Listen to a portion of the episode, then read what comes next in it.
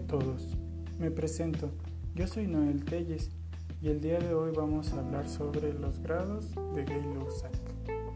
Fue un químico y físico francés que es conocido en la actualidad por su contribución a las leyes de los gases. En 1804 efectuó una ascensión en el globo aerostático que le permitió corroborar que tanto el campo magnético terrestre como la composición química de la atmósfera permanecen constantes a partir de una determinada altura. En 1808, año en que contrajo matrimonio, enunció la ley de los volúmenes de combinación que llevan su nombre, ley de Gay-Lussac, según la cual los volúmenes de dos gases que reaccionan entre sí en idénticas condiciones de presión y temperatura, guardan una relación sencilla.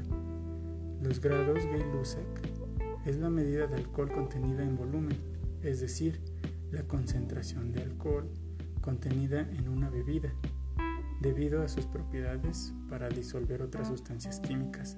El alcohol etílico es utilizado como materia prima en diversos productos, tales como perfumes, drogas, plásticos y licores. Los grados Gay-Lussac sirven para indicar el contenido de alcohol en una sustancia, expresando en el volumen. Por ejemplo, en un vino tinto, que por lo general marca 11% a 16% de alcohol, el porcentaje indica cuánto del vino es alcohol. Al multiplicarlo por el contenido de la botella, se obtiene la cantidad de mililitros de alcohol etílico contenidos en total.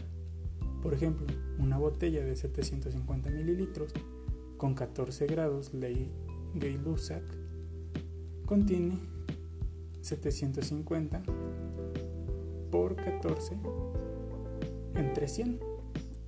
Esto nos da igual a 105 mililitros de alcohol etílico en la botella. Bueno, pues hasta aquí quedó la reseña. Agradezco su atención. Que tengan un excelente día. Gracias.